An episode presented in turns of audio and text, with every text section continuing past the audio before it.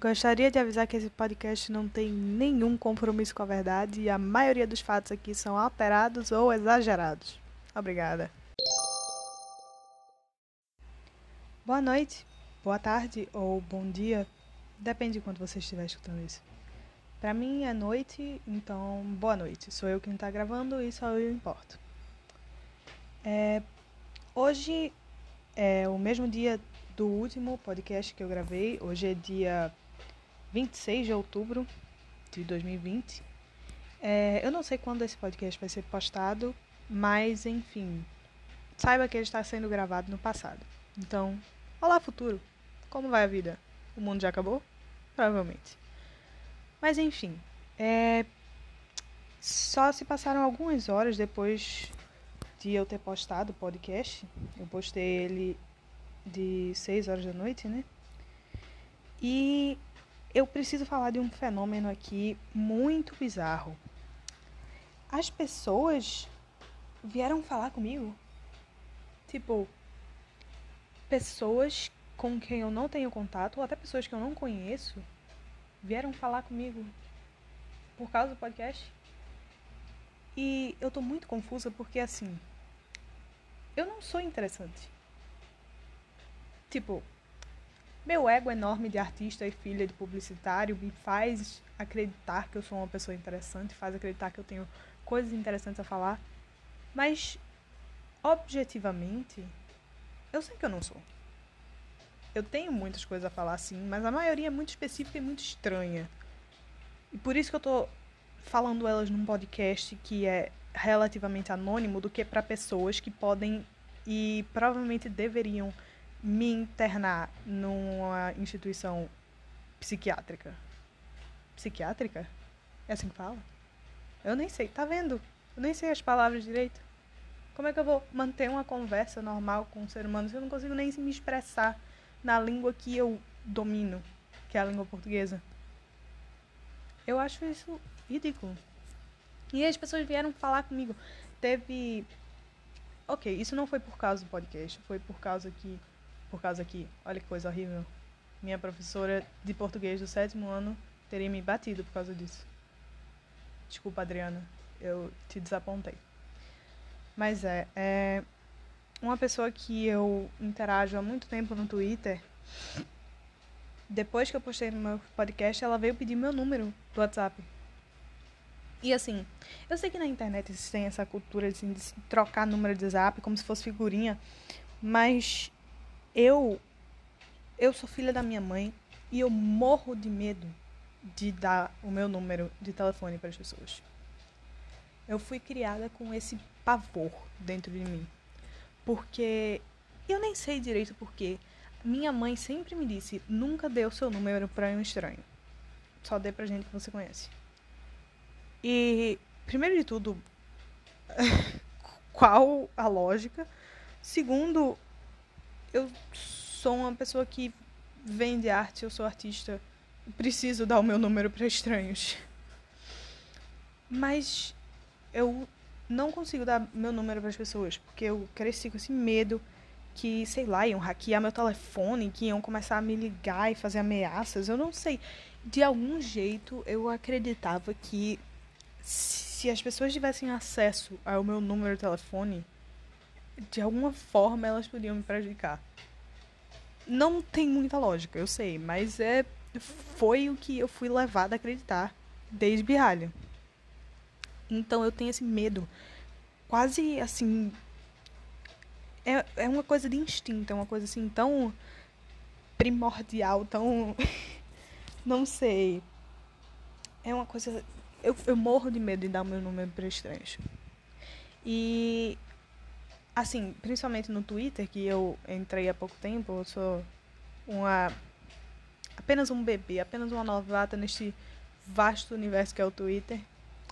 Mas é, eu descobri que se tem uma, uma cultura, principalmente das fan accounts, de se trocar o número, assim, de, ah, passa teu número. E aí as pessoas dão os números do WhatsApp uma para outra. As pessoas, as pessoas ficam vendo o status de WhatsApp dos estranhos. Eu acho isso uma coisa surreal, porque para mim, status do WhatsApp é uma coisa assim quase sagrada, entendeu? No meu status do WhatsApp, eu só faço o quê? Reclamar da escola e dos meus amigos. Mas eu não. Eu nunca imaginei que eu deixaria um, um estranho ver isso. Além do mais que, pra quê? Sabe? Não vai entender nada que tá acontecendo mesmo. Eu só fico xingando meus professores e meus amigos o tempo todo. Mas xingo os professores com respeito, ok? Eu respeito os professores. Eles só estão lá fazendo o trabalho deles, ok? Não, não seja. Seja legal com os professores. Eles, eles merecem. Mas enfim. Eu nunca entendi essa coisa de, de você dar o seu zap para estranhos. E, e ficar vendo o status do WhatsApp dos outros. Pra quê, sabe? Porque pra mim e no meu círculo, o status do WhatsApp é só pra. Sabe? Só pra xingar gente. Só pra surtar.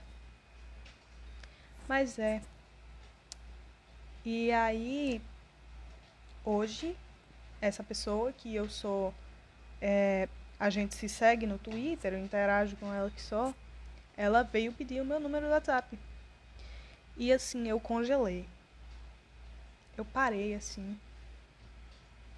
E aí parece que o, o meu cérebro, ele deu uma volta inteira no mundo e voltou num espaço assim de 5 segundos. Porque foi o seguinte, eu pensei, a, a, meu primeiro instinto foi, não, não vou passar meu número. Porque perigo tá? Número do zap igual a perigo. Isso é a, o meu raciocínio. E aí o meu cérebro racional, ele veio falar, não, mas essa pessoa, a gente conhece essa pessoa. É, eu sei que ela é legal, eu sei que, tipo, é uma pessoa decente, não é um, um, louco aleatório que vai hackear meu celular. Só que aí vem o outro lado do cérebro. Mas quem sabe? É a internet? Não tem como ter certeza de nada. Não tem como saber 100% da índole de ninguém. Como é que você vai saber? Você vai arriscar? Vai arriscar? Tá? Depois morre e diz que, não, que eu não. Meu Deus. Que horrível. Quase que não saí as palavras agora. Mas enfim. Depois morre. Diz que não sabe por quê, filho da puta. Diz que eu não avisei. Sendo que eu acabei passando meu número para a menina. Isso foi agora, a gente nem conversou direito. Ela disse, tipo, oi, como vai a vida? Eu disse, oi, tentando não morrer todo dia. É, ela não respondeu. É, talvez ela esteja ficado um pouco preocupada. Mas, enfim. Mas o, o, o curioso não foi a conversa, gente. Foi que nada aconteceu. O mundo não acabou. Meu celular não explodiu na minha mão. É, eu não fui rastreada por um bando de sequestradores e levada para a fronteira com o Paraguai. Nada aconteceu. E eu tô até agora tentando processar isso. Meu cérebro não tá entendendo que eu dei meu número para um estranho, entre aspas, e nada aconteceu. Isso é tão bizarro de se pensar para mim que até agora eu tô ah, eu tô num estado de ansiedade que eu tô meio, eu tô meio me tremendo o tempo todo.